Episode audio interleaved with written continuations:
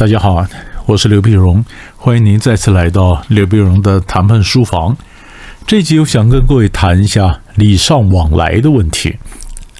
因为那么前几集我们不是都谈了礼尚往来吗？我们说谈判的时候有一招，呃，希望人家，嗯，我们刻意让他欠我一份情。然后一口咬定，你看他欠我一份情，所以你必须要回报我的善意啊。那么这个其实就建立在心理学上所谓的礼尚往来。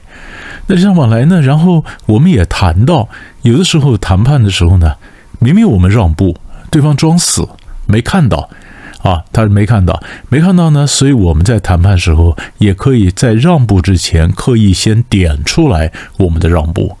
我们可以跟他讲说，呃，为了我们双方关系长远的和谐哈，或者我们长远的合作关系，那我方呢，嗯，愿意在这个建题上或这个问题上呢，我们放弃，我们做一些让步，也希望你们也做同样的让步作为回应啊，就是我点出了我的让步，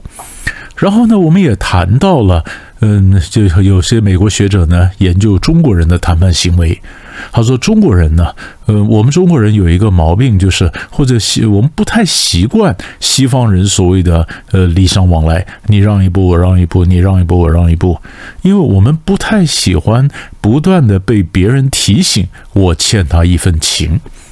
所以你越提醒我欠你一份情，我就越不甘愿啊，我就我越不会呃回报你的善意，所以中国人表现出来是另外一种谈判方式。”那么一些学者呢研究中国大陆的一些谈判行为，他们就讲到说，嗯，中国大陆在谈判的时候呢，他会不断的 push 你，不断的 push 你，然后让这个美国人呢跟中国人谈判，美国人就让啊让啊让啊，那么最后让到底了，那中国人觉得你不会再让了哈，然后好吧，那如果可以接受的话，我就接受你最后一次提出来的一个方案。啊，就是美国人让很多步，那中国人最后只让一步，一步接受美国人让的最后一个方案。啊，这是我们前几集我们都讨论到这种情况。后来呢，像有一个同学呢就写信给我，那么他是听了前几集以后来跟我分享他的经验，那他就跟我讲说，哎，他就是这样子，不太习惯人家不断的嗯 push 他或不断的提醒他，他欠人家一份情。他就跟我讲他的例子，他说呢，他是一家嗯，曾经做过一家餐饮集团的一个顾问哈。那么你说有没有交情呢？嗯，他觉得跟他们呃上过很多次课啊，嗯，那么或者跟他们做过很多次咨商啊，可是他觉得那个就是一般的业务往来嘛。啊，那完了以后呢？嗯，这个那家公司的总经理呢，当然每一年也有寄卡片给他，然后也有寄一些他们的一些小礼物啊。那小礼物呢，嗯，可能是股东会的礼物啊，可能是嗯，他觉得是呃那家餐饮集团他做的礼物是寄给很多的客户的。并不是特别为了这个顾问呢，嗯，他提供了一个什么样的礼物，而是嗯普发的啊，普遍送出去给很多的顾问的。你可以看得出来，并不是特别克制化的，也不是特别有他的名字的。那只是说，人家餐饮集团送出来大批的礼物嘛。那么这位顾问呢，我这学生呢，他也在收礼的名单其中啊。那所以他并不会特别觉得他，嗯，这个呃，我的学生说他并不特别觉得欠这个集团一份情。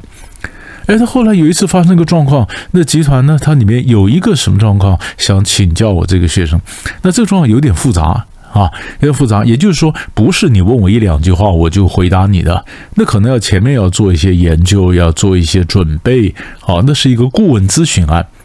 那我这学生呢，他就报价嘛，他就按照一正常的顾问咨询案的报价。那报价以后，那以前他们的呃咨询案也都是这样报价的，就没想到报价报了以后呢，可能那个集团内部发生了什么状况，可能比较急啊。结果那个总经理的秘书啊，看到我那学生报价报的还是一般的这个行情价，就有点不太高兴，就讲了一句话，他说：“我们总经理跟你那么好，为什么还这么贵？”啊，为什么还这么贵？结果我那学生说：“哦，原来是你过去的都是这样在算的呀，就这样算的。”就我的学生就跟我讲了：“是，你看，他等于就是你那个呃，podcast 之前面讲的，就是他提醒我欠他一份情。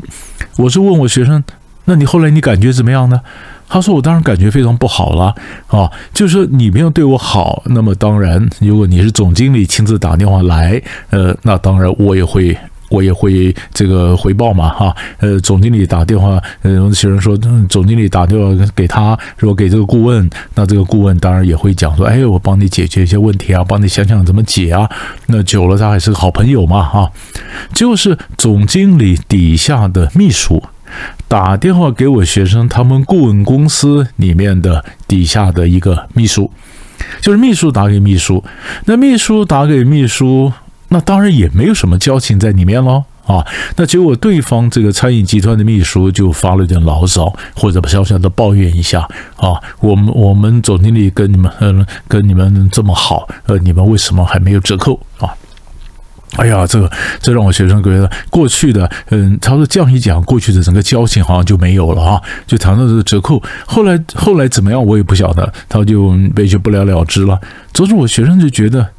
这事情让他非常的 upset，让他非常的沮丧啊，让他非常的嗯难过。呃，可能我就跟他讲说，可能对方也觉得难过，养了半天的关系，怎么最后没用啊？可是问题是，你反过来讲，如果那个餐饮集团他过去他认为做了一些让步，他认为他花了很多精神来养这个关系，假设了他真的有这样的一个意图，但最后你让一个秘书打电话，让那秘书讲了一句话说：“我们老板对你们不错，送那么多礼，呃，那么你为什么一点没折扣？那你过去所有做的东西都毁于一旦呢？就忽然变得不值钱了，不是吗？”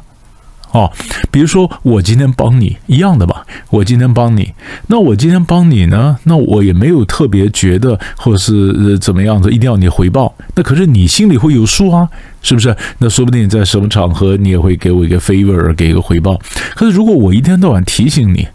可能我不是这个意思。可能我只是想提，想想想表示说，我跟你关系很密切啊。我不是想提醒你，你欠我一份情。我也不是想提醒你，我在什么时候都在都在讲你的好话啊。嗯，没有，我没这意思啊。我只是讲说我对你很仰慕，然后嗯，这个呃，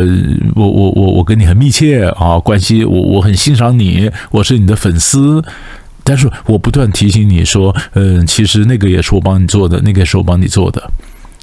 那那也许我就算没这心，我想你听起来也不会很高兴吧，对不对？因为我不断的请你告诉你说，你欠我一份情，你欠我一份情。所以你看哈，这事情是怎么样的一个分寸拿捏？所以后来我就跟我学生讲，我就很很仔细的想了他的这个经验，然后你再看看我们之前在谈判的这个呃 podcast 的上面，我们以前谈的一些战术，刚刚好就可以理论跟实物可以对照起来看。对照起来看，对照起来看，就是我们在谈判的时候呢，其实如果做个做个小小的结论，就是你不需要一天到晚提醒他，他欠你一份情。因为如果我们觉得我们帮他，他心里有这个压力，这是一个普遍的人性的话，他就会真真的是他心里会这种压力，然后他慢慢的会找什么时间，他会还我们这份情，然后让他心里的感觉比较变得好，让我们两个关系也比较健康，对不对？就是我欠人家份情，我也会这样子啊。啊，如果我欠你一份情，我一定会默默的找个什么地方帮你一下，呃，让我觉得我自己心里蛮好过的，因为我回回了你这个人情。可是我也很怕人家不断拿着人情跟我说事，不断的提醒我我欠他一份情。所以你看，这个其实我我觉得严格来讲，并不是美国人讲的说中国人不习惯，嗯，一来一往，或中国人不喜欢别人提醒他他欠这份情。我觉得每一国人可能都不喜欢。每一国人都不喜欢，或任何被帮助的人都不喜欢别人不断的提醒他说：“我帮过你啊，我帮过你啊。”所以你要学会的怎么样？你要帮他，但是你不要挂在嘴上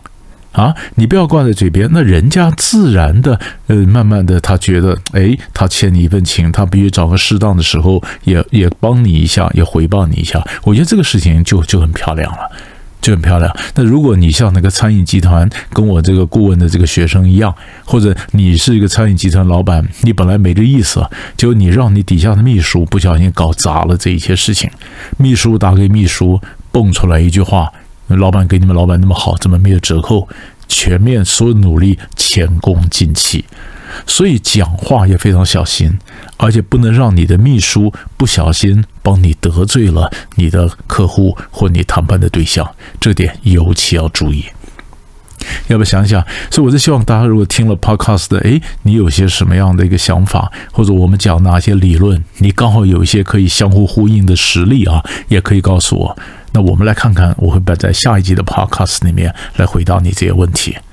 那希望刚刚讲的可以给各位一点启发，也可以各位一点想法。我们下集再见。